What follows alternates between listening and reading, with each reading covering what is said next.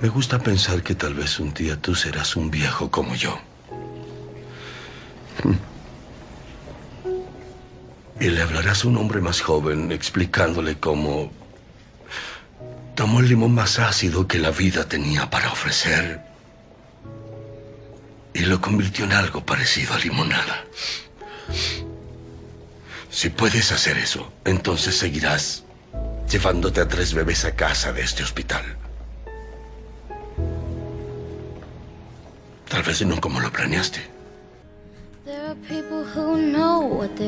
Sean todos y todas muy bienvenidos a un nuevo capítulo de No Sabes Nada Podcast. Estamos hablando ya de nuestro capítulo 72, eh, avanzando a pasos agigantados hacia el capítulo 80 y, por qué no decirlo, próximos a cumplir nuestros 100 episodios. Que obviamente que esa cuestión va a ser un carrete y, y ya no va a haber cuarentena, entonces probablemente nos vamos a juntar y vamos a compartir con todos ustedes no sabes nadites que han estado tanto tiempo al pie del cañón apañando este bello proyecto.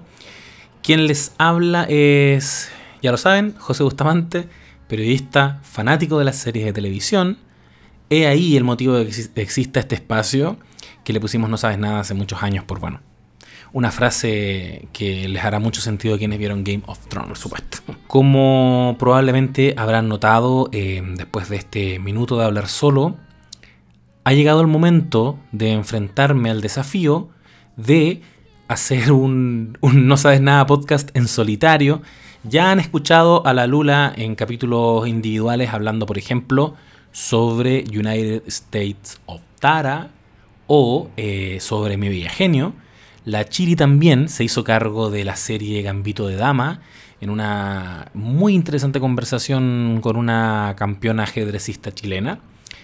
Y eh, me estaban apretando las cabras, así que llegó el momento de hacerme cargo, ofreciéndoles a ustedes una conversación, un, monólogo sobre una serie de televisión, mientras vamos preparando un capítulo en el que vamos a estar los tres reunidos nuevamente em, y que probablemente, si es que se me permite adelantarlo, probablemente sea sobre WandaVision. Pero hoy en este soliloquio que va a ser lo más parecido que he hecho en mi vida a un audio de WhatsApp muy largo. Créanme que es extremadamente extraño este ejercicio de, hablar solo. Em, el día de hoy quiero hablar de una serie de televisión, ya lo vieron en el título, que desde hace varios años está amasando su fanaticada. Hace tiempo que nos vienen pidiendo que hablemos de esta serie de televisión. Y como también lo deben haber visto en el título, no voy a abordarla en su totalidad. Quiero hacerme cargo de lo que yo he visto hasta el minuto. Yo he visto temporada y media y quiero hablar en profundidad de la primera temporada porque lo que estoy viendo en su segundo ciclo, en su segunda temporada, está cambiando un poquito mi percepción de una experiencia que estaba siendo bien redondita. Por lo mismo, creo que voy a ir dosificando el análisis de This en diferentes capítulos dedicados cada uno a una temporada distinta. Entonces el día de hoy vamos a hablar, voy a hablar, estoy solo, eh, voy a hablar sobre temporada 1. Una serie que se estrenó en septiembre de 2016 por el canal NBC y que hasta la fecha sigue al aire en su temporada 5 y que sigue la historia de la familia Pearson, podríamos decir y, aquí ya es súper importante aclararlo, ustedes lo saben, los no saben nadites más duros, por Dios que lo tienen clarísimo, acá abundan los spoilers. Así que de entrada voy a explicarles que eh, esta serie abarca desde la concepción de esta familia, que es básicamente desde que sus padres, Jack y Rebecca Pearson, se conocieron, hasta que sus trillizos, Kevin, Kate y Randall, son adultos y cumplen 36 años, que es cuando empieza la serie, en 2017, y que coincide con el momento décadas atrás, en 1980, en que el padre de los trillizos, eh, Jack, también cumple 36 años. Entonces así empezamos ya a entender que es una serie que nos va a narrar la historia de una familia, de la familia Peterson, a lo largo de los años, en cerca de 40 años, haciendo permanentes saltos temporales entre los años 70, 80, en que los padres eran jóvenes, y la actualidad, en que eh, sus tres hijos, como habíamos dicho, ellos tuvieron trillizos, Kate, eh, Randall y Kevin, son millennials de 36 años y están enfrentados a un mundo totalmente distinto. De entrada entonces se nos presenta una estructura narrativa que a mí personalmente me parece fascinante y que, se demoran en aclararla, al menos en el piloto. Pero no vamos a hablar todavía del piloto porque vamos a entregar eh, algunos datitos. Por supuesto, esta es la parte del podcast en que uno, antes de lanzarse de lleno al análisis, explica, por ejemplo, que la serie está a cargo del showrunner Dan Fogelman, a quien yo no conocía de nombre, pero que ahora averiguando me encuentro con que tiene a su haber la dirección de eh, un par de películas como Danny Collins o Life Itself, con tremendos elencos, pero fundamentalmente me impresionó encontrarme con que ha desarrollado más una carrera de guionista, bien interesante. Escribió las películas de Pixar Car, eh, perdón, Cars, Cars 2, eh, Bolt, y una que vi hace muy poquito, Ahora, 2021, eh, contexto cuarentena, mi polola me dijo, oye, quiero que veamos esta comedia romántica, que es una de mis comedias románticas favoritas, Crazy and Stupid Love. Y yo bastante escéptico y sin ninguna noción me fui encontrando con que, Dios mío, de partida ya el, casting no puede ser mejor. Es como, eh, no sé, em, Kevin Bacon, muy secundario, porque en primera línea tienes a a Steve Carell, a Emma Stone, a mm, Julian Moore, Ryan Gosling, Marisa Tomei también haciendo un papel más secundario, pero, pero súper bien todos. Y creo que pocas veces he visto un clímax tan bien logrado en una comedia romántica. Ahí sí que no les voy a contar, no me voy a meter en eso porque es un spoiler súper innecesario, pero, pero está súper interesante. Y también escribió una película que eh, me sorprendió gratamente saber que había sido él, porque es como estas películas que, al menos en mi experiencia, te la encontré como en el bus. No sé si cachan el, género películas de turbus, que son películas eh, a las que parece que no les han puesto muchas fichas, pero que muchas veces resultan ser una grata sorpresa. Bueno, este fue el caso para mí con eh, The Guilty Trip, protagonizada por Seth Rogen. Y aquí voy a buscar cómo se pronuncia, porque ya que no están las cabras, no voy a poder pedirles ayuda. Barbara Streisand. Barbara Streisand. Barbara Streisand. Barbara Streisand. Seth Rogen y Barbara Streisand.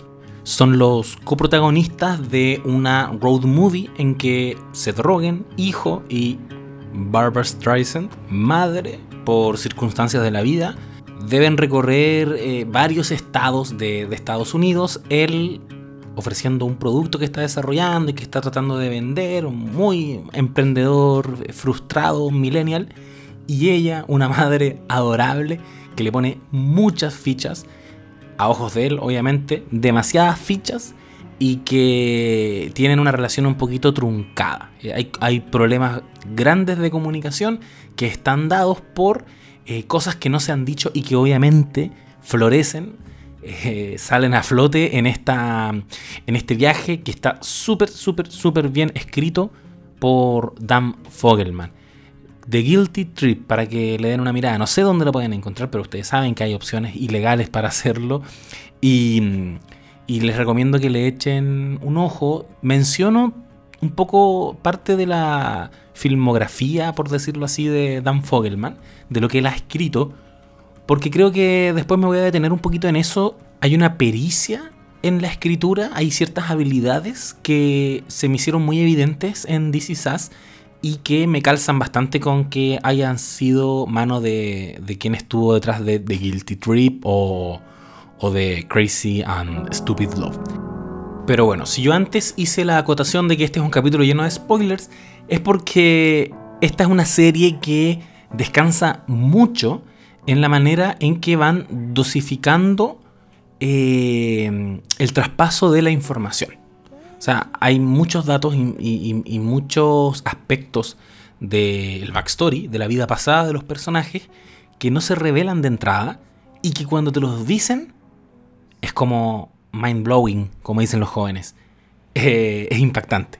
Entonces, por eso yo eh, les digo que si pretenden ver esta serie y, quieren disfrutar esos momentos, este es un, un buen punto en que pueden detenerse, ponerle stop a este podcast, ir a ver, aunque sea el piloto, vayan a ver el piloto y después vuelven a escuchar el podcast. Porque de hecho, ahora mismo procedo a explicarles un, un poquito el primer capítulo. Esta historia arranca con una escena en que vemos a una pareja que está celebrando su cumpleaños número 36.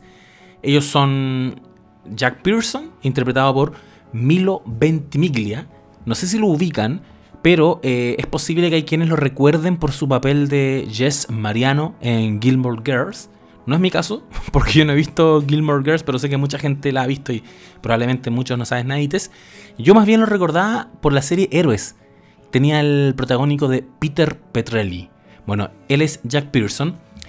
Y su pareja, Rebecca, que eh, está interpretada por Mandy Moore, que aunque ha tenido papeles en varias películas, varias de ellas animadas incluso, como eh, Ralph Breaks the Internet o Enredados, fundamentalmente eh, ha tenido una carrera de cantante y de hecho ese es un aspecto relevante del personaje también dentro de la serie, que tiene como eh, sueño frustrado de dedicarse a la música. Bueno, Rebecca y Jack Pearson están eh, celebrando el cumpleaños 36 de él cuando ella debe partir de urgencia al hospital porque va a dar a luz. Cortan y nos trasladan a eh, otro personaje, Kate, una mujer con sobrepeso, y, hago énfasis en eso porque va a ser eh, parte relevante de la trama de ella, que también está cumpliendo 36 años y que está lidiando con esta obesidad, haciéndose a sí misma la promesa de que ahora sí que va a bajar de peso. Corte, vemos a otro personaje que tampoco habíamos visto hasta el minuto, que se llama Kevin, un actor famoso eh, por protagonizar una sitcom que hacen también harto hincapié en que es una sitcom bien tonta que se llama The Money, que básicamente es un juego de palabras con ser un hombre niñero, en español le ponen el niñero, que está también viviendo una crisis vocacional porque no le gusta la pega que está haciendo. Él pensó que estaba llamado para eh, realizar eh, obras mucho más profundas, probablemente, grandes dramas de Hollywood, pero está protagonizando The Money. Luego vemos, a esta altura, un quinto personaje, un exitoso empresario eh, Randall, que también está cumpliendo 36 años. Nos hacen este juego con los 36 años que están cumpliendo todos, porque antes de eso habíamos visto un intertítulo. Después de que salen los créditos, lanzan un texto que hace referencia a una estadística de Wikipedia sobre cuántas personas en el mundo comparten los mismos cumpleaños y que básicamente no hay ninguna relación, no hay ninguna causalidad al respecto, pero señalan también que al menos no se ha comprobado hasta el momento. Entonces te empiezan a presentar a todos estos personajes que están lidiando con esta etapa eh, compleja igual, de los 36 años aproximándose a la crisis de los 40, todos con asuntos distintos. Estaba hablando recién de Randall, que en este cumpleaños logra encontrar la ubicación de su padre biológico, William, quien eh, nos enteramos ahora entonces, lo, lo dejó cuando él nació en una estación de bomberos. Y él aparentemente había pasado toda su vida tratando de recontactar a su padre y en este capítulo piloto logra dar con él. Nos están mostrando toda esta historia. Vemos en este capítulo piloto que de hecho Randall se arma de valor y va a hablar con su padre biológico, lo, encara, le, le enrostra que, que, bueno, yo he logrado salir adelante, he logrado ser exitoso sin necesitarte a ti, hay una, una cuestión de desahogarse. Vemos también en este piloto que Kevin, su hermano, renuncia, da el paso eh, en un momento súper como eh, escandaloso y performático, termina una escena indignado y se pone a increpar a, todo el mundo en la producción y le echa la culpa al público asistente, porque son estas sitcom eh, donde hay público presente y, obviamente las risas son risas reales de gente que está ahí. Entonces le saca en cara que, bueno, es por culpa de ustedes que la industria fomenta este tipo de producciones, porque no nos piden más, y etcétera, y tiene todo un, un desahogo también, pero más asociado a lo, a lo vocacional. Y vemos paralelamente que eh, Kate está asistiendo a una a un grupo de ayuda para gente con, con sobrepeso, una especie como de alcohólicos anónimos, pero para gente que es que somos, básicamente adictes a la, a la comida, a los carbohidratos, y, y, que se apoyan en este, en este proceso. En ese lugar conoce a Toby, un, un tipo que se la empieza a jotear eh, directamente, y ella le dice, mira, sabéis que yo no ando buscando nada, menos a un hombre gordo, porque la verdad es que yo quiero bajar de peso y, no quiero como retroalimentarme eh, literalmente con alguien que no me apañe en ese proceso y él le dice, no, perfecto, yo también voy a bajar de peso. Y acepta salir con él y bueno, termina en el capítulo besándose y todo. Y hacia el final volvemos a ver qué pasó con estos personajes, Jack y Rebecca, que estaban en el hospital, que ella iba a dar a luz a trillizos. Bueno, en una escena súper, súper emotiva que de hecho es parte de lo que escucharon al comienzo de este capítulo en ese audio que puse sobre tomar el limón más agrio y, y sacar de él limonada, nos enteramos de que no lograron nacer los tres hijos, solo nacieron dos. Conmocionado con este, con este episodio, eh, Jack queda un poquito en shock y tiene una conversación con el, el doctor que le da, esta, que le da esta noticia. Lo vamos a conocer como el doctor K, porque su apellido empieza como con, con K y, y es muy difícil de pronunciar. Y él mismo dice, díganme doctor K en que asume una actitud súper paternal y le explica lo que escuchábamos al comienzo de este podcast, que en el fondo tú tienes la posibilidad ahora de salir del hospital igual con tres bebés, ¿cachai? Quizás no de la forma en que te lo habías propuesto, pero hay otras alternativas. Vemos entonces que Jack va hacia el lugar, no sé cómo se llama, el lugar donde están los bebés recién nacidos, y está como observando desde atrás de un vidrio, está observando a sus dos bebés recién nacidos, al lado de él hay otro tipo que le dice, eh, ¿cuáles son los tuyos? Esos dos, y él le responde, ¿y cuáles son los tuyos? ¿O cuál es el tuyo? Y él dice, no, no, yo no, no, no tuve hijos, lo que pasa es que me pasó algo muy raro hoy día. Yo soy bombero y dejaron en mi estación de bomberos a ese niño. Y la cámara nos muestra a un niño negro que está en una cuna al lado de los otros dos niños. Y como ya lo adelanté al comienzo, Jack en ese momento decide entonces adoptar a quien después vamos a conocer como Randall. Atendiendo un poco al consejo que le dio el doctor de tomar la limonada más agria, y, o sea, tomar el, perdón, el limón más agrio y convertirlo en limonada, cortan nos vamos a la, a la actualidad, al año 2017, y vemos que Kevin, después de haber renunciado escandalosamente y de haberse convertido en un viral de redes sociales porque se puso a patear todo el, el decorado del set, está eh, tomando un vino junto a su hermana Kate y con Toby ahí eh, viendo cómo le aguaron la fiesta porque estaban en plena cita. Y en eso ella le dice, ¿recuerdas lo que siempre nos decía papá? Y recitan la frase de convertir el limón más agrio y hacer de eso una limonada. Volvemos a la escena anterior y se empieza a abrir el plano y muy inteligentemente nos muestran que siempre estuvieron en los años 80, 70, 80, solo que no lo vimos porque bueno, no nos habían dado toda la información y que Jack y Rebecca eran los padres de esos tres niños y que esos tres bebés eran Kevin, Kate y Randall. Si tuviéramos que analizar solamente este capítulo piloto, yo diría que es perfecto. Por varios motivos. Primero porque es súper clara la serie, no se da ninguna vuelta en establecer cuáles son los motores de estos tres eh, personajes, los trillizos, en quienes va a recaer al menos la mitad de la trama, que son Kevin, Kate y Randall, que son los mismos tres conflictos que esbocé recién. Kate quiere bajar de peso, Kevin quiere darle un giro a su carrera como actor y Randall quiere reconectarse con sus orígenes, quiere conocer sus orígenes, y de esa manera generar un vínculo a sus 36 años con su padre biológico. Eso establece súper astutamente cuáles van a ser las tres tramas de cada uno de ellos y las que los van a acompañar probablemente toda la serie, al menos toda la temporada. Alguna vez un profesor en un diplomado de guion que tomé por ahí, le mando un, un saludo, si es que alguna vez escuchas esto, Luis López Aliaga, hablaba de las interrogantes activas. Todas las historias tienen que avanzar eh, a través, como que el vehículo que hace avanzar las historias son preguntas. Y entre más interesantes sean esas preguntas, más fiel va a ser la audiencia al relato que tú le estás contando. En este caso, me parece que son súper interesantes las tres propuestas. Kate va a bajar o no va a bajar de peso y, y, en el camino va a lograr construir una relación sana con Toby y bueno, reconciliarse también con ella misma porque hay, hay mucho de, obviamente, de, de inseguridad, de no aceptarse.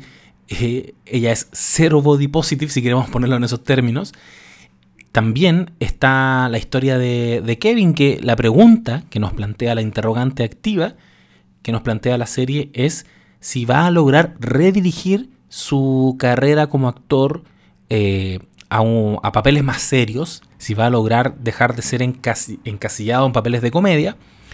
Y la pregunta de Randall, que es si va a lograr forjar un lazo real a los 36 años con su padre biológico, William. Y si vamos a hablar de preguntas interesantes, de interrogantes interesantes, este, este, esta estructura que nos presenta la serie de hacer permanentes racontos hacia la etapa en que Rebeca y Jack, los papás de ellos, eran jóvenes, por Dios, que nos ofrece también preguntas súper atractivas. Y la principal pregunta, que probablemente esta sí que articula a la serie en su totalidad, se plantea al final del capítulo 2, después de la vara altísima que dejó el capítulo 1 con un cliffhanger eh, brutal en que nos enteramos de que estas historias que parecían que no estaban conectadas en realidad estaban pero totalmente entrelazadas porque no lo dije, pero tampoco nos quedaba claro al ver el capítulo 1 que Randall fuera hermano de eh, Kate y de Kevin. Sin embargo, al final nos lanzan esa bomba que eran todos parte de la misma familia, todos eran los Pearson. Bueno, lidiando con ese peso sobre los hombros, el, el episodio 2 de la temporada 1 se guarda lo que creo yo que es el gran articulador de todo lo que yo he visto al menos de esta serie hasta el momento. Vemos en el capítulo 2 que la trama de Kate con Toby más o menos siguen las mismas. Eh, Toby empieza a manifestar aprehensiones con que esta nueva relación se basa exclusivamente en torno a bajar de peso, en torno a la comida. Algo muy real por lo demás para quienes lidiamos con temas de, sobrepeso, que es muy difícil disociarse de eso, de, de, de, no hacer tu vida en torno a una pequeña obsesión que tienes con eh, algún día por fin bajar de peso o llegar a tu peso, etc. Eso lo vamos a dejar para otro podcast. La historia de Kevin también está un poquito estancada porque eh, vemos que le, le, le, dicen desde la producción del, de la sitcom a la que él renunció que en realidad por contrato está súper atado de manos y que si él quiere abandonar realmente ese papel, bueno, eh, le va a caer todo el peso de la gente poderosa de Hollywood y le van a cerrar todas las puertas, entonces está un poquito entrampado en eso. Pero donde sí avanza la historia es en la trama de, de Randall, que se lleva a su padre, a su padre biológico a la casa, empieza a vivir con su familia, él tiene una esposa y dos hijas, y ella, su esposa Beth, está observando esto con un grado de eh, suspicacia. De partida sospecha que William con la plata que le están pasando diariamente, porque Randall inmediatamente entendemos que es un tipo extremadamente generoso. Eh, empieza a darle algunos dólares durante la estadía de su padre biológico en la casa y bueno, ella empieza a pasarse el rollo de que quizás en qué se está gastando esa plata, porque sabemos también en este episodio que él tenía, no, en el episodio anterior, que él padecía de adicción a la cocaína y, y otras drogas y que básicamente por eso no se pudo hacer cargo de, de, Randall y lo dejó cuando era un bebé en la estación de bomberos. Y la trama en la que más se detiene probablemente este capítulo es en los años 80 en que ya con un Kevin, una Kate y un Randall más niños, ya no bebés, sino que niños, preadolescentes, digamos, empiezan ellos como matrimonio a pasar por una crisis dada básicamente por desgaste de materiales, por así decirlo. Él, está un poco chato de la monotonía en la que cayó preso al, al tener esta vida de casado. Problema super men en todo caso. Y por eso que también me gusta mucho que este capítulo tiene una escena magistral. Voy a poner aquí un pedacito del diálogo en que Rebeca lo increpa porque está llegando borracho y muy tarde todos los días. Y en, otras palabras le dice, ponte los pantalones. Cuando llegas y eres tú, eres mucho mejor que yo. Eres un 10 cuando eres tú, Jack. Pero llegas a casa tarde y más tarde y cuando llegas a casa, la bebida tiene que parar. Tienes que parar, cariño, porque no lo permitiré en mi casa. No lo permitirás. no lo permitiré. Y si es un problema, arréglalo. Sé un hombre y arréglalo. Pero vemos que él eh, asume su responsabilidad en esta crisis matrimonial que están atravesando y muy men años 80 va a una joyería y compra una joya para su, para su esposa y le promete que no va a ser un 10, va a ser un 11, va a ser un 12 para ella y para sus hijos. Va a estar presente y va a resarcir lo que ha hecho mal en este periodo de casados. Nos dejan con esa sensación, con un cariñito en el corazón, porque si algo hay bacán que tiene esta serie y, una razón por la que se las recomiendo mucho para verla en contexto de cuarentena es justamente que es como un bálsamo para las emociones, utilizando una cursilería, porque al igual que Modern Family, y de hecho creo que esta es como prima hermana de Modern Family, si, si Modern Family es comedia, esta serie se hace cargo de temas muy parecidos en drama, te deja esa sensación como de, ay, qué, qué lindo que es todo, qué bella que es la vida, los problemas pasan. Y así nos deja eh, esa trama de la crisis matrimonial que se resuelve eh, literal en ellos dos abrazados, los niños saliendo de la, pieza, viéndolos en el pasillo eh, abrazados y se tiran encima y hacen un montoncito y todo es felicidad. Nos devuelven al año 2017 y vemos que, bueno, en la casa de Randall eh, están lidiando con la situación de William, ya los ánimos están mucho menos caldeados, suena el timbre y se escucha que los niños dicen, papá, vino la abuela. Y uno, oh, weón. Se cruzan las dos épocas, nos van a mostrar a Rebeca en la actualidad. Rebeca, que terminó pero es que altísimo en su trama de los años 80, o sea, le, hizo una parada de carros magistral a su pareja y, están súper bien ellos juntos, abrazados. Y vemos que llega, bueno, envejecida, con un estupendo efecto de maquillaje, muy bien logrado. No así quien la acompaña, que para nuestra sorpresa no es Jack, sino que es Miguel, un compañero de trabajo de Jack con quien él se desahogaba, con quien se iba a tomar cuando él llegaba tarde y borracho en las noches. Pero vemos que ella en su, en su cuello lleva colgando la gargantilla, esa joya que le regaló Jack cuando se pusieron en la buena aquella mañana de, del año, de los años 80. Y por Dios, por Dios que resulta impactante este momento porque, como les decía, aquí ya se presenta la gran interrogante de esta serie y que le da sentido al hecho de que nos narren la historia, bueno, no es el único sentido, pero le da un valor especial al hecho de que nos narren la historia en dos épocas, porque Así como vimos a Jack y Rebeca abrazados y felices, y ahora vemos que ella ya no está con él por algún motivo, em, hay muchos aspectos de los años de, época pasada, digamos, del año 80, del año 70, que no se proyectaron a la actualidad. Y entonces nos va sembrando una serie de dudas de qué fue lo que pasó. Siendo la más importante de todas ellas, em, qué pasó con Jack. Insisto, spoiler, por favor, por favor, ustedes ya saben acá, lleno de spoilers. sabemos en esta temporada que lo que le pasó a Jack, en definitiva, es que falleció. Y lo sabemos porque Kate tiene muchos asuntos no resueltos al respecto. Ella es de hecho quien guarda las cenizas de su padre.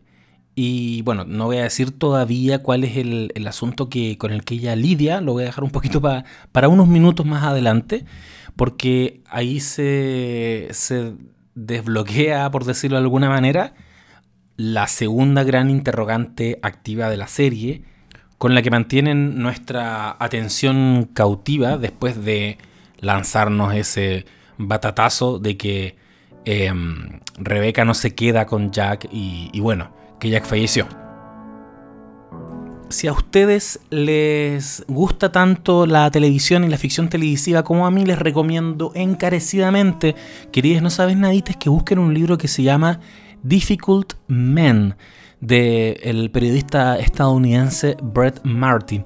En este libro él agarra cuatro series icónicas, ustedes ya muchas veces han escuchado en este podcast que yo lo he citado, de hecho, Mad Men, Breaking Bad, The Wire y The Sopranos, un sesgo bastante masculino, así es, la Lula ya lo ha criticado aquí también, pero se, se agarra de estas cuatro series para analizar el panorama de lo que muchos han denominado como la tercera, la tercera edad dorada de la televisión. Y entre otras cosas muy interesantes que encuentran en este libro, hay una reflexión que me gustaría compartir con ustedes. Él dice, toda gran serie de televisión explica la trama completa en su episodio piloto, a menudo en una sola frase. Pensemos por ejemplo en The Wire en la cual un joven negro explica por qué su grupo de amigos le había permitido participar en sus partidas de dados a un ladrón, ahora muerto, llamado Snot Boogie. Comillas, porque sí, dice el chico en una frase extraída de un detective de homicidios de Baltimore en la vida real. Comillas, es un país libre. O bien Mad Men, en la que Don Draper y una conquista potencial tienen la siguiente conversación. Don dice, la razón por la que no lo has sentido, el amor, es porque no existe. Lo que llamas amor fue inventado por tipos como yo para vender calcetines. Naces solo y mueres solo. Y este mundo solo te impone un montón de reglas que te hacen olvidar esos hechos. Pero nunca me olvido. Vivo como si no hubiera mañana, porque no hay. Y ella, Rachel, le dice, creo que hasta este momento no me había dado cuenta de que también debe ser duro ser un hombre. O más breve y suavemente en Six Feet Under, nadie se salva. O en The Chill, más breve y nada suave. El policía bueno y el policía malo no se han ido. Yo soy un policía diferente. El punto de, de Brett Martin es ese, y también lo he señalado varias veces en este podcast. Hay una habilidad y hay una pericia de algunos guionistas estadounidenses.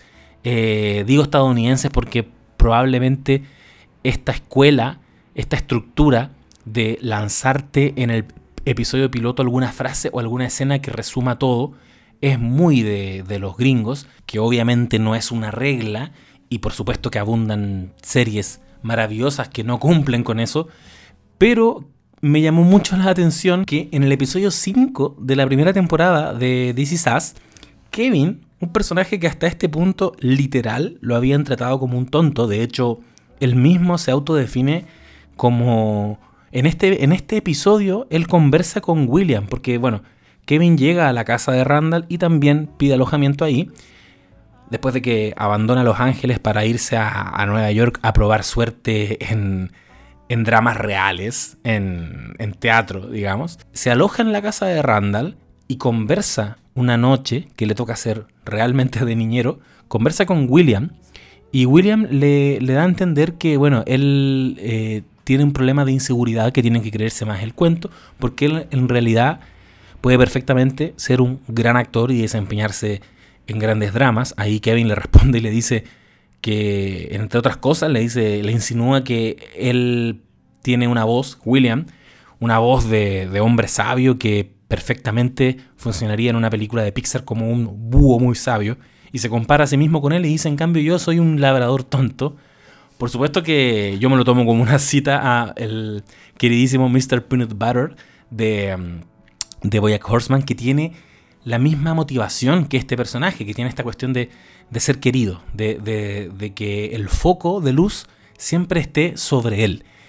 después de tener esa conversación en que te lo plantean como un tipo súper tonto y de tener una conversación súper incómoda en que sus dos sobrinas, las, las, dos hijas de Randall, quedan muy traumadas con la idea de la muerte, porque él se pone a hablar de la muerte con dos niñas muy pequeñas sin tener ningún tipo de tacto, va a la pieza de ellas como a pedirles disculpas y les pide y les pregunta si les puede confesar algo íntimo de él, algo que nadie más sabe. Y saca una pintura que básicamente es como un salpicón de, colores muy al estilo de Jason Pollock, que, hizo él, mismo, Kevin, le confiesa a las dos niñas que en sus ratos libres le gusta pintar y les explica lo que significa esta pintura, reivindicándose como un personaje con muchísima más profundidad de la que sabíamos hasta ese momento. Y eh, en una escena, como a Brett Martin tanto le gusta en el texto que cité antes, logra definir la serie entera.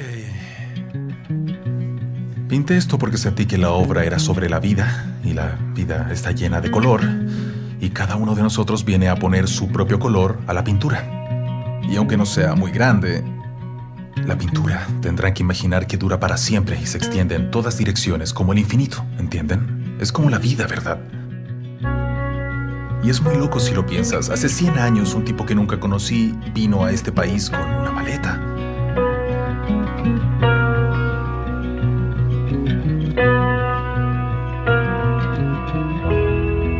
Tuvo un hijo, que tuvo un hijo, que me tuvo a mí. Así que al principio cuando pintaba pensé que aquí arriba era la parte de la pintura de ese tipo y después aquí abajo está mi parte de la pintura.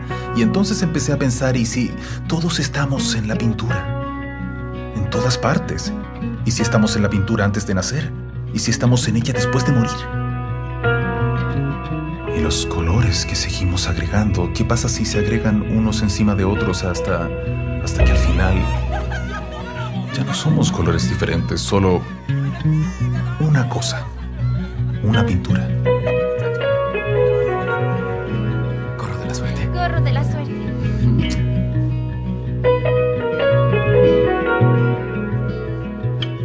Mi papá ya no está con nosotros. No está vivo, pero nos acompaña. Está conmigo todos los días todo encaja de alguna manera. E incluso si no entiendes por qué, la gente... La gente morirá en nuestras vidas, la gente que amamos. En el futuro, quizás mañana, tal vez en años. Es algo bello si lo piensan. El hecho de que solo porque alguien muera y ya no puedas verlo o hablar con él, no significa que no siga en la pintura. Creo que tal vez esa sea la explicación. No hay muerte. No hay tú, ni yo, ni ellos. Solo nosotros.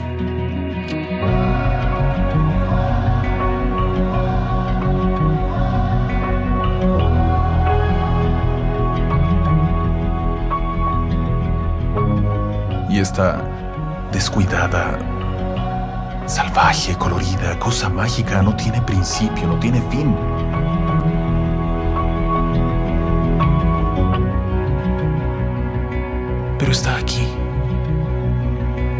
Y así somos. Esa explicación que hace Kevin, esa descripción de su obra, es probablemente lo que más me gusta de This Is Us. Es una serie que, al igual que Dark, por ejemplo, con un estilo mucho más nerd, ciencia ficción, propone una mirada holística del tiempo en la que todo está ocurriendo al mismo tiempo que es una, una filosofía que me parece súper interesante porque te hace tomarle el peso, por ejemplo, a cosas que hicieron tus antepasados, a cosas que hicieron tus padres, por ejemplo, y te permite fundamentalmente aterrizar y humanizar a esas figuras que en la infancia eh, las percibimos casi como semidioses que son los papás, y te das cuenta de que en este momento, mientras yo a mis 31 años estoy grabando este podcast o ustedes a la edad que tengan están escuchando este podcast, en este momento, pero en los 80, en los 70, en los 60, en los 90, hay alguien más que está con las herramientas que tuvo tratando de, con mejor o peor resultado, eh, criarnos, entregarnos valores, estar ahí o bien desaparecerse, según el, eh, el tipo de padre o de madre que les haya tocado. Y en cualquiera de los casos, que lo hayan hecho muy bien, lo hayan hecho pésimo, lo hayan hecho irremediablemente mal incluso, y, y que con justa razón ustedes, ustedes que están escuchando esto, carguen con mucho resentimiento, es bueno igual aterrizarlos como seres humanos porque también te permite no quedarte estancados en la idea, estancades, en la idea de, eh, de, que todo lo que no te funciona en tu vida es responsabilidad de ellos. Llega un punto en que te toca a ti, con las herramientas que tú tienes, eh, de intentarlo. Y creo que de eso se trata fundamentalmente la serie y por eso me gusta mucho esa escena en que el personaje más improbable se manda la, la reflexión más atractiva, la, la, la más intelectualmente profunda en una conversación con dos niñas que probablemente nunca le van a contar a nadie lo que conversaron con él. Bueno, y así va avanzando entonces la primera temporada, muy al estilo de Succession, se las ingenia. Bueno, pueden escuchar nuestro capítulo sobre Succession a propósito, que tiene una estructura muy parecida porque eh, aunque tiene una trama horizontal con, digamos, muy gravitante, igual cada capítulo logra ser autoconclusivo porque son temáticos. Eh, vamos a ver cómo cada uno de estos personajes lidia con el mismo aspecto de su vida. Vamos a ver cómo lidian con, por ejemplo, las inseguridades al interior de una relación, la posibilidad de que tu pareja te sea infiel, la crianza, las crisis vocacionales, las adicciones, los apuros económicos en determinados momentos de la vida, un largo etcétera, pero que va siendo cruzado por la perspectiva de cada uno de estos personajes que, como ya dijimos, están en paradas súper distintas de su vida, aunque son una familia. Y también tiene muy inteligentemente la estructura episódica de centrarse en un evento familiar, por eso la alusión a Succession, que los reúne a todos. Entonces ahí tú también puedes ver cómo interactúan entre ellos, cómo todas estas experiencias individuales de cada uno chocan eh, cuando están todos juntos en Navidad, en Día de Acción de Gracias, en el cumpleaños de uno de ellos, etc. Y siempre retornando entonces a este raconto que va eh, entregándonos pistas de qué fue lo que pasó con el padre de todos ellos, con Jack, y en qué momento ocurre que la mamá, Rebeca, comienza una relación con, con el amigo del trabajo de, de Jack, que dicho sea de paso también nos van mostrando cómo se desarrolla la relación de ellos como amigos. Va generando muchas expectativas al momento en que sepamos qué fue lo que pasó ahí. Los hemos visto juntos en algunas cenas, a Rebeca, Jack y Miguel con su señora. Aparentemente son muy buenos amigos. Toda esa manera en que van dosificando la entrega de información yo creo que es, como decía, el principal atributo de esta serie, pero también lo es eh, la construcción de los personajes. Yo encuentro que, y esto también lo hemos comentado otras veces en este podcast, y por lo mismo también me recuerda mucho a la serie de los 80. He pensado a veces que habría sido, bueno, la última temporada lo hizo, este salto temporal entre los años 80 y la actualidad, en que vemos que Félix está más grande, Juan Herrera está más, más viejito. Creo que habría sido súper inteligente abordarlo como lo abordó DC Los 80 funciona súper bien como, como está. Pero no sé, siento que, había también una oportunidad, que la, veo ahora que vi DC de haber trabajado la serie de los 80 con saltos temporales también. Y hago la conexión con los 80 porque estamos hablando de la serie que formalmente tuvo más temporadas al aire. Eh, no estoy aquí haciéndole un shade a los Venegas ni a cuántas otras series probablemente también se han prolongado durante muchos años, pero la que en la estructura y en los códigos más tradicionalmente eh, gringos tuvo temporadas y que nosotros seguimos durante muchos durante varios años, la única es los 80. Y la razón por la que logramos estar tanto tiempo acompañando a esta familia es justamente porque estábamos súper implicados con los personajes. Y fueron siete temporadas, pero podrían haber sido 8, 9, 10, 11, 12. Cuando tú estás comprometido con lo que le está ocurriendo a los personajes que ves en pantalla, eh, difícilmente los vas a soltar. Y eso es lo que me hace pensar que This Is Us también puede sostenerse y prolongarse durante harto tiempo más. Espero que no, al menos lo que sabemos es que Fogelman ya tiene algunas ideas para la temporada 6 y me hace mucho sentido que también tenga algunas proyecciones para la temporada 7, 8 y aquí me agarro de algo que esbocé un poquito al comienzo del podcast cuando hablé de, de algunas cosas que ha escrito él antes, como Loco y Estúpido Amor o mm, The Guilty Trip, que al menos a mí me dan cuenta de una persona que tiene calle, por decirlo de alguna manera. Una persona que ha experimentado muchas emociones y que escribe con mucha verdad. Eh, definitivamente lo que se genera con sus personajes en, estas películas que estoy mencionando y en This Is Us es una muy fuerte conexión emocional y, una alta facilidad de uno como público para eh, empatizar y para, y para encontrar identificación y conectarte con alguno.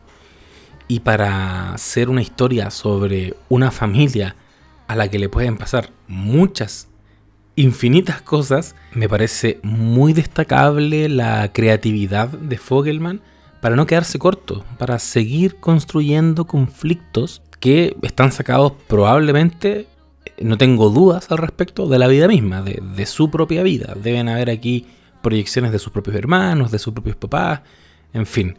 Creo que eso es clave y, y por eso también citaba los 80, por esa conexión emocional que tienes que generar con tus personajes para lograr esa fidelidad con la audiencia de una serie que yo creo que tiene patas muy largas, como dicen los guionistas.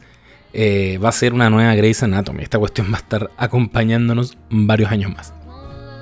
Y dentro de este esquema de personajes, sin dudas, y lo definí ya, mi personaje favorito es Randall, porque siento que al lado de eh, los otros contemporáneos a él, de sus dos mellizos, Kate y Kevin, los dramas de él son los menos privilegiados.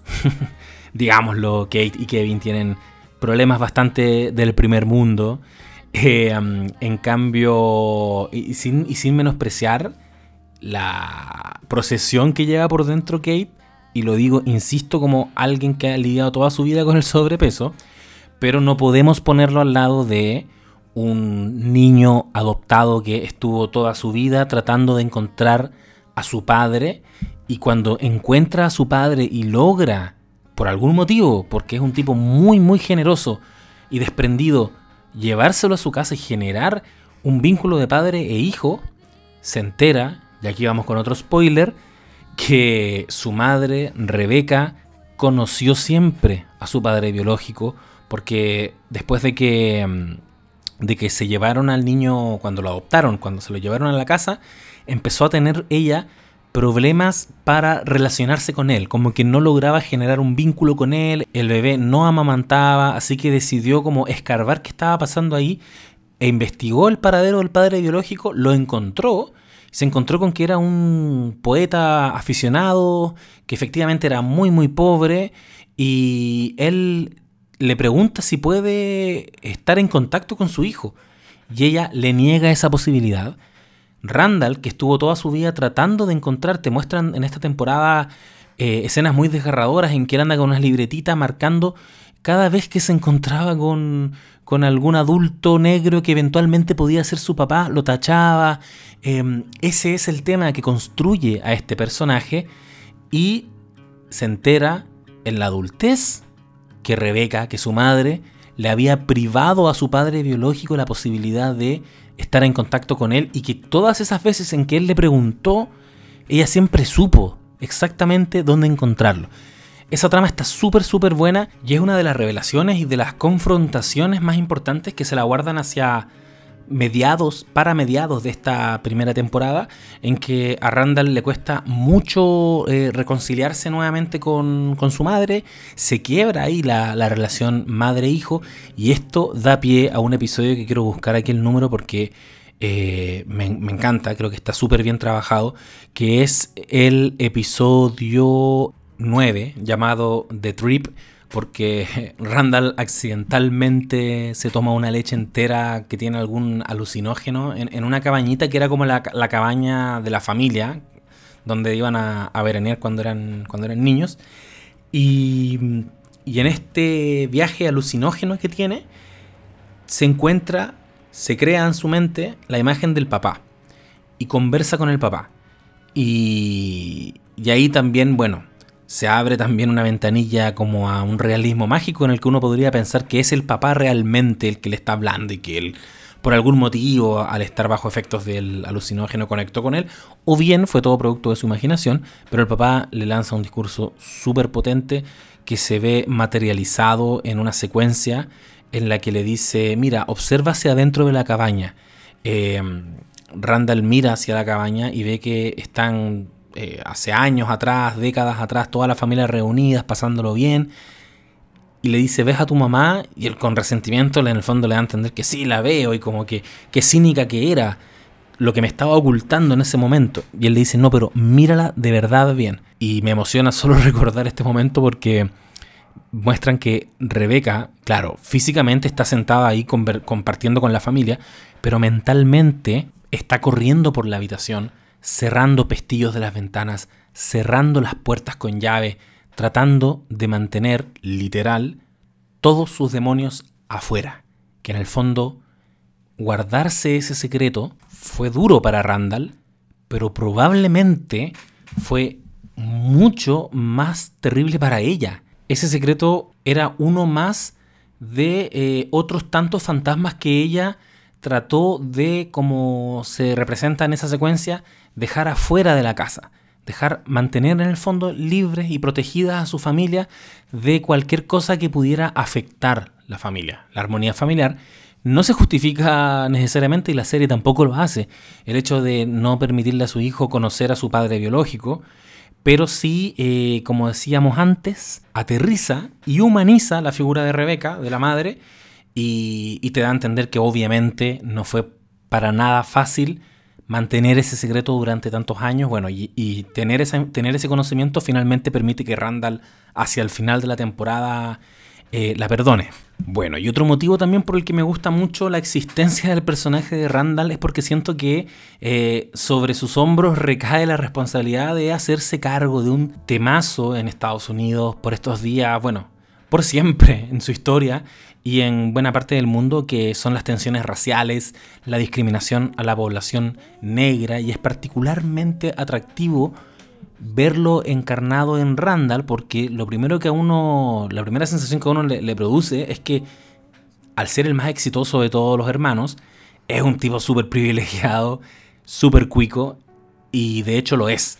Sin embargo, lo hace eso menos víctima de situaciones de discriminación por ser negro, especialmente considerando que la familia Pearson al, comienzo, bueno, en los años 80, las describen como una familia súper clase media y, tirado para pobre igual, pobre estándares gringos obviamente, pues con tonta casa, pero em, es igual un niño en una situación de cierta vulnerabilidad y es un niño negro. Entonces, eh, crece para ser un empresario exitoso, pero él mismo se tira un speech súper, súper potente en el capítulo 4 de esta temporada. El capítulo se llama The Pool, porque nos muestran que en los 80 hacen, hacen un contraste en una situación que él vive al acudir con su familia a una especie de piscina pública en el verano, en que eh, la madre Rebeca se encuentra con que él se había alejado para ir a jugar con niños negros en un sector donde eran segregados todos los negros que asistían a esta piscina. Bueno, ahí se da una situación súper interesante también en que Rebeca debe lidiar con que madres de niños negros le, les den consejos, también de una forma bien sarcástica, como ridiculizándola, eh, sobre cómo, eh, por ejemplo, peinar o cortarle el pelo a su propio hijo. Y en el 2017 nos muestran que Randall acompaña a su padre, William, a comprarse eh, ropa de marca porque perciben ambos que están siendo discriminados en el barrio porque encuentran que, bueno, hay un anciano negro merodeando en este barrio cuico de gente blanca. Y Randall le da a entender que él, no por ser cuico, ha estado libre de ser eh, discriminado por su color de piel. Pero bueno, es perfecta esta serie, This Is Us, después de casi una hora de lanzarle flores. Creo que la gente tiene que dejar de decir que es una serie de una familia, porque es el más spoiler para el primer capítulo. Yo no lo sabía y lo disfruté caleta, como que al final fue como, wow, son todos una familia. Sí, que esta serie, o sea, este podcast tiene muchos spoilers. Ah, entonces olvidan lo que dije. Esta simpática jovencita se llama Melissa Gutiérrez, ella es periodista, feminista y es con quien estoy viendo This Is. Así es, ella es mi polola y como este es mi capítulo en solitario, me permití invitarla en este último bloque para hacer unos comentarios al cierre sobre una serie que está tan buena, pero tiene sus cositas. En el fondo como que los los sueños y los rollos de los hombres están como bien construidos, como, como hombres complejos, es como... Eh, pero claro, las mujeres como, incluso Kate, como que su rollo es como querer bajar de peso, pero igual no lo hace, por eso tiene un pololo al lado que siempre la está ayudando, incluso contra su voluntad. Me carga todo y me cae un poco mal. Eh, pero yo creo que sobre todo con Rebeca, como que igual son un poco injustos con Rebeca. Y yo creo que se nota mucho como el capítulo, o el, momento en que más se nota es cuando Randall se vuela y se pega ese viaje y alucina con, el, con Jack y con su papá y su mamá y todo. Y le muestra como que la mamá está en la cabaña y está encerrada porque en el fondo tiene como demonios y Jack le dice como, mira, tu mamá estaba lidiando con caleta de weas, trata de ponerte en su lugar de comprenderla, que no fue fácil para ella no decirte quién era tu papá y toda la weá, pero como que nunca me muestran realmente cuáles son esos demonios y esas weas con las que estaba lidiando, que yo creo que son... podrían haber sido muy interesantes. No sé si más adelante ahonden más en eso, porque creo que Rebeca parte como un personaje muy bacán, como llega un momento en que cuando le dice a Jack como, weón, en verdad como papá eres un 11, pero cuando estáis acá eres, no me acuerdo qué nota le dice, pero eres un 4. Eh, y necesito que sea un 10 y la guay y todo, yo creo que ese es tu mejor momento. Como, y también dice, yo incluso soy un 9, pero necesito que tú seas un 10 y la guay y no sé qué. Sí, y después es cuático como te cuentan de nuevo esa misma escena, pero ponen énfasis distinto ponen énfasis en que eh, Jack antes de eso había ido eh, a buscar muy románticamente una joya para regalarle a ella, pero cuando llega a la casa se encuentra con la bruja que le dice, necesito que, que es como, bueno, pero yo traía una pulsera para regalarte. ¿no? Sé un hombre y arréglalo, Jack. Y, siento que, de hecho lo hace literal, te muestran momentos nuevos de, esa misma, de esa misma anécdota, pero desde una óptica que hace que ya no suene tan épico y tan digno el discurso de ella. Que igual yo creo que es como un juego interesante, porque es bacán igual que te muestren una escena en una temporada o en un capítulo como esto ocurrió así y después te muestren, ya, pero para esta persona esto ocurrió así. O cinco minutos antes de esa escena pasó esto otro. Claro. Como igual encuentro que es un juego súper interesante, pero que claro, termina siendo em, particularmente injusto, yo creo, para Rebeca. Sí. Y yo, bueno, en este capítulo he hablado un poco sobre eh, la decisión de contártelo en dos tiempos distintos te permite tener como una aproximación más holística a la historia, en que todo está ocurriendo al mismo tiempo, y creo que eso contribuye a que los padres se humanicen dentro de todo, como, como mira, igual la pueden cagar. Sin embargo, ya que estamos hablando de esto, ¿no encontráis que el papá está particularmente idealizado? Siento que es muy como la madre de Luis Miguel, Marcela Basteri, que es una mujer que desapareció, eso ocurrió, no, no sabe, nadie sabe dónde está. Y la historia está construida desde la óptica de Luis Miguel, un hijo que, que fue muy amado por ella y un día nunca más la vio. Pues. Entonces, obvio que es súper onírica la construcción de ella. es perfecta, es como un ángel. Siento que con el papá pasa algo parecido, ¿no? Como murió, entonces es un santo. Sí, pero yo creo que es algo que igual pasa en la realidad. Y creo que como la serie va haciendo esto que es holístico y en la segunda temporada tomas momentos de la primera y te los vuelve a contar, como que igual encuentro interesante saber ¿qué me van a contar? ¿Cómo la historia que me están contando ahora me la van a contar desde otra óptica en la tercera o en la cuarta? ¿O qué cosas no estoy viendo? Entonces, como que todavía no sé si quizás eh, eso va a cambiar, ¿cachai? Me van a empezar a contar quizás que el papá no era tan santo o que es un problema que los hijos lo santifiquen tanto. Porque yo creo que es algo que, mm, que pasa pues, en la realidad, como, como Batman. Muere siendo un héroe o es lo suficiente para convertirte en un villano. Sí, po. Y eso es como lo que yo encuentro que pasa con Jack y con Rebecca, que es injusto. Porque, mm, sí, pues Jack se va convirtiendo cada vez más, o sea, es el único que puede hablar con Kate. Eh, Rebeca es como, ah, maldita mujer que le da un melón a su hija al desayuno. Aquí viene Jack y le va a poner unos cereales. Y es como, bueno, ya, quizás no estaba bien que le enfocara tanto el tema del peso, pero se estaba, se estaba preocupando por ella, ¿cachai? Sí, po. Y tiene una conversación ellas, po. Eh, Rebeca en un momento le dice como, yo te hice esto, esto es mi culpa, y Kate es como, mira, no te voy a decir que no, ¿cachai? no como Jack, que su papá siempre la hacía sentir hermosa y maravillosa, fuera como fuera y todo. Jack es el que habla con Kevin cuando descubren que está teniendo sexo, Sí. Jack es el que logra calmar a Randall, como que Rebeca al principio me la muestran como muy una mujer y una mamá bacán y una esposa bacán. Siento que tiene muchos momentos muy bacanes. Como cuando el weón de la banda le dice como, bueno, si tu esposo te quisiera, te dejaría ir. Y ella como, bitch, please. Como, perra, por favor, mi esposo me ama. Y la weá se manda los mazos speech. Pero después como que se quedan un poco como en el diálogo. Es como que te dicen, es una muy buena mamá, pero no sé si la estoy viendo tanto ser buena mamá al lado de Jack, que realmente es un muy buen papá, ¿cachai? Sí. Entonces yo igual creo que mm, hartas cosas que a uno ahora le pueden hacer ruido o no, son como la vida misma. Como que después uno las ve desde otro punto de vista y es como, ah, mira, había otra lectura sobre esto. Sí, como- es verdad. Quizás con Rebeca también quisieron hacer lo mismo. Quizás fue como muy como mamá perfecta o no tanto.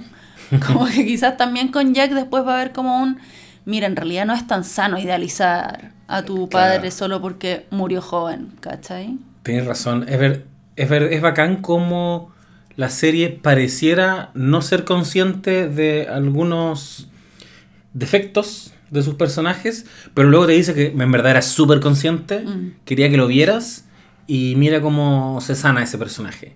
Creo que ese juego igual está bueno. Estaba pensando como también que otras mujeres había en la serie. Y. Y sí, pues la- la- las pololas de Kevin Ponte tú. Es- esa para mí es como un poco. Ojalá olvidarnos de esa pasada de Kevin por la actriz, después por la guionista, para terminar con la con la ex esposa, como no, no sé qué pasó ahí, no quiero pensarlo tanto. No sé qué me quisieron decir, no sé qué pasó con esas mujeres, por qué son así, no sé. Que yo creo que es muy de las series en las que yo creo que está inspirada, como mm, Party of Five, eh, ¿cómo se llamaba esta? Pero que esta sí que era muy cristiana. La nombró la Lula el otro día. No, no es Seven, Seven Heaven. Tiene como una inspiración en estas series que no sabría cómo llamarlas, que es como Seven Heaven, Party of Five, que son como media... Seven Heaven era muchísimo más cristiana, cacha, pues sí, era como un pastor evangélico con 100 hijos. Pero, mm, pero como que de alguna manera igual te quiere estar como dando un poquito de enseñanza, son como media fábulas, no sé, no sé si es fábula la palabra, pero como media eh, de aprendizaje y todo esto, en que creo que igual hay como, no extremadamente, pero hay un poquito una mirada como de eh, la mujer para, como, o como esta mujer que es como un poco superior y como más, no sé cómo decirlo. Como cuando hablan como de, ah, la mina para culiar y la mujer para, Para casarse. casarte. Sí. Ya, no lo tiene tan así, tan explícito, tan así.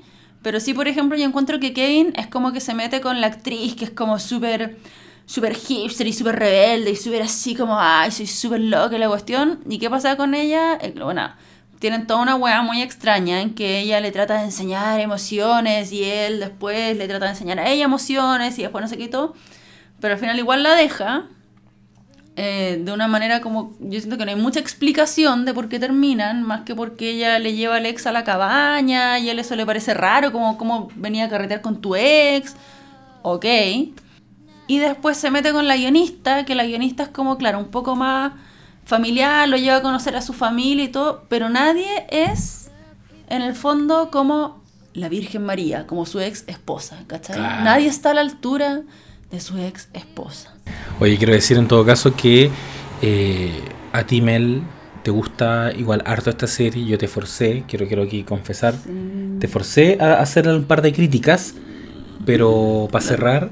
¿Sabes? Nadie te me van a funar. Sí. Y yo fui la que más le gustó la serie, Sí, esto no es justo. Sí, a la, a la que más le gustó la serie. Y por eso para cerrar, y como ya estoy cerrando el podcast, decir que me pasa con esta serie y la razón por la que la estoy disfrutando igual es que en tiempos en que uno está tan metido en la vorágine de, vorágine de redes sociales, eh, de tanto cinismo, de tanto too cool, eh, Too cool for school. too cool for school, como que igual siento que estas series son con su simpleza, con su ternura, con su entusiasmo, igual son como un cariñito que hace falta ver y que hoy día se está volviendo incluso estoy, esto es una, una charla de un pastor, pero encuentro que hoy día Heaven, estamos viendo Sí, estamos viendo, estamos terminando Heaven. Encuentro que hoy día incluso se ha, se ha vuelto, comillas, más subversivo eh, ese discurso como, bueno, igual puedes amar a tu familia versus eh, la... Estoy diciendo básicamente... Está como la de Mandalorian, como que hoy día es más subversivo ser eh, Trump, admirador de Trump y ser conservador. Hoy día es más subversivo ser fascista. No, soy cast, básicamente. Hoy día es subversivo formar familia y tener 20 hijos. Eso es lo subversivo. Y con ese mensaje, eh, decir que, que igual la recomiendo bastante, que la vean, que se formen su propia opinión y que en un próximo capítulo eh, voy a seguir hablando de las siguientes temporadas. Muchas gracias, no sabes nadites. Adiós.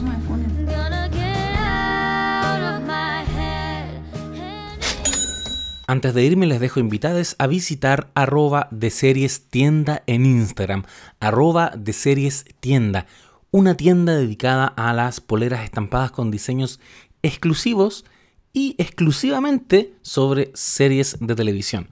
Por supuesto que ustedes no saben nadites, van a valorar los tremendos, los tremendos diseños que tenemos sobre Watchmen, Friends, Better Call Saul, The Office, Fleabag, Cobra Kai, Boyack Horseman, Twin Peaks, Handmaid's Tale y tantas otras series maravillosas que también hemos comentado en este podcast. Arroba de series tienda. Todo junto.